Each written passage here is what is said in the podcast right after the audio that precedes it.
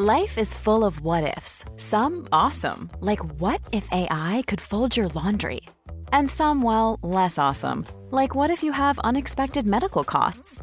United Healthcare can help get you covered with Health Protector Guard fixed indemnity insurance plans. They supplement your primary plan to help you manage out of pocket costs. No deductibles, no enrollment periods, and especially no more what ifs. Visit uh1.com to find the Health Protector Guard plan for you. Elon Musk ha comenzado a compartir en su red social vídeos con reflexiones liberales de Javier Milei. Una magnífica oportunidad para que las ideas de la libertad vayan ganando posiciones dentro de la batalla cultural. Veámoslo.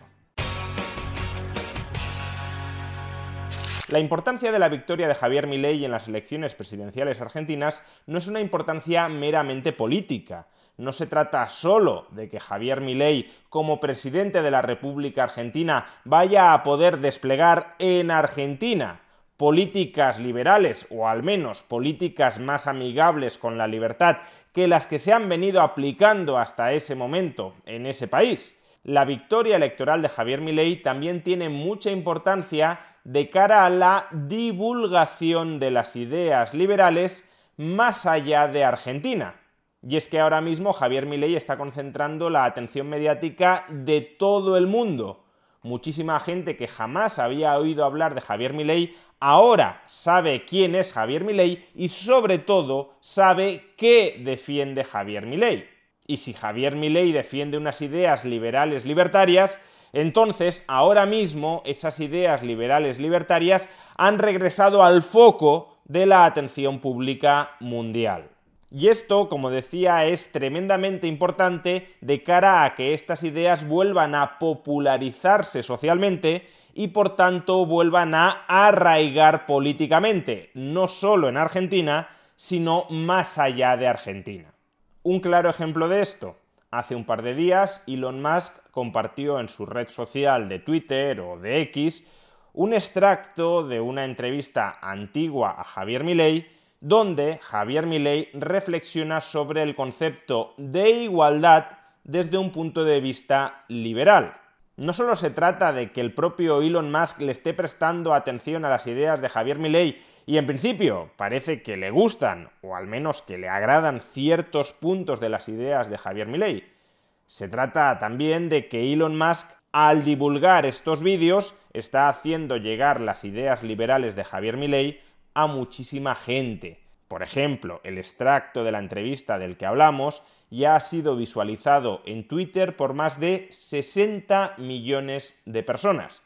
¿Y qué dice Javier Milei en este extracto de esta entrevista que tanto le ha gustado a Elon Musk como para que lo comparta directamente en su red social? Lo siguiente. En primer lugar, hay, hay una frase de Milton Friedman que me parece sublime respecto a estos temas, que es, cuando vos pones la igualdad por encima de la libertad, no terminás consiguiendo ninguna de las dos. Cuando vos pones la libertad por encima de la igualdad, conseguís muchas de ambas. El propio John Stuart Mill señalaba que una sociedad donde hace tanto hincapié en la igualdad, a la postre se vuelve una sociedad de saqueadores y se hunde. Esa es la historia de Argentina. Hablaban de la tiranía de las mayorías. Bueno, por eso. Ahí justamente, justamente el punto cuál es. Que la justicia social es injusta. No hay nada más injusto que la justicia social. Porque ¿cuál es el gran logro del liberalismo? El gran logro del liberalismo es haber logrado la igualdad ante la ley. Es decir, la ley es la misma para todos. Cuando vos vas por el tema de la justicia social, que es la redistribución del ingreso, vos en el fondo lo que estás haciendo es utilizar el aparato represivo del Estado para sacarle al exitoso para distribuirlo antojadizamente en función de lo que quiere el que está en la poltrona.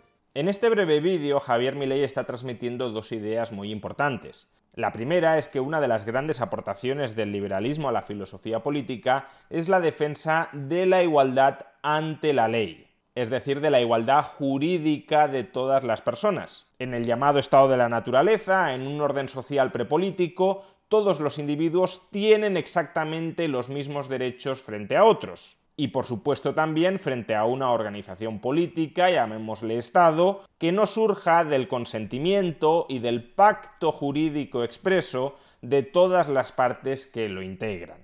Si se me permite la autocita en el capítulo segundo de mi libro Liberalismo, los diez principios básicos del orden político liberal, capítulo segundo precisamente dedicado a reflexionar sobre la igualdad jurídica, en él digo, para el liberalismo todos los individuos son sujetos de los mismos derechos, lo que en última instancia supone reconocer que nadie posee una prerrogativa natural a gobernar sobre los demás. Esto es, nadie posee un derecho exclusivo a imponerse sobre los demás. Tal como expuso John Locke, el estado de naturaleza es también un estado de igualdad, donde nadie tiene más poder y autoridad que los demás. Es evidente que criaturas de la misma especie y rango, nacidas todas ellas para disfrutar de las mismas ventajas naturales y para hacer uso de las mismas facultades, deben reputarse como iguales entre sí, sin subordinación ni sujeción de unas sobre otras. La igualdad jurídica, continúo ya aquí yo mismo, rechaza por consiguiente la existencia de autoridad política de carácter natural, a saber, no existe el privilegio de unas personas o agrupaciones de personas a comportarse de un modo que no les está permitido a las demás.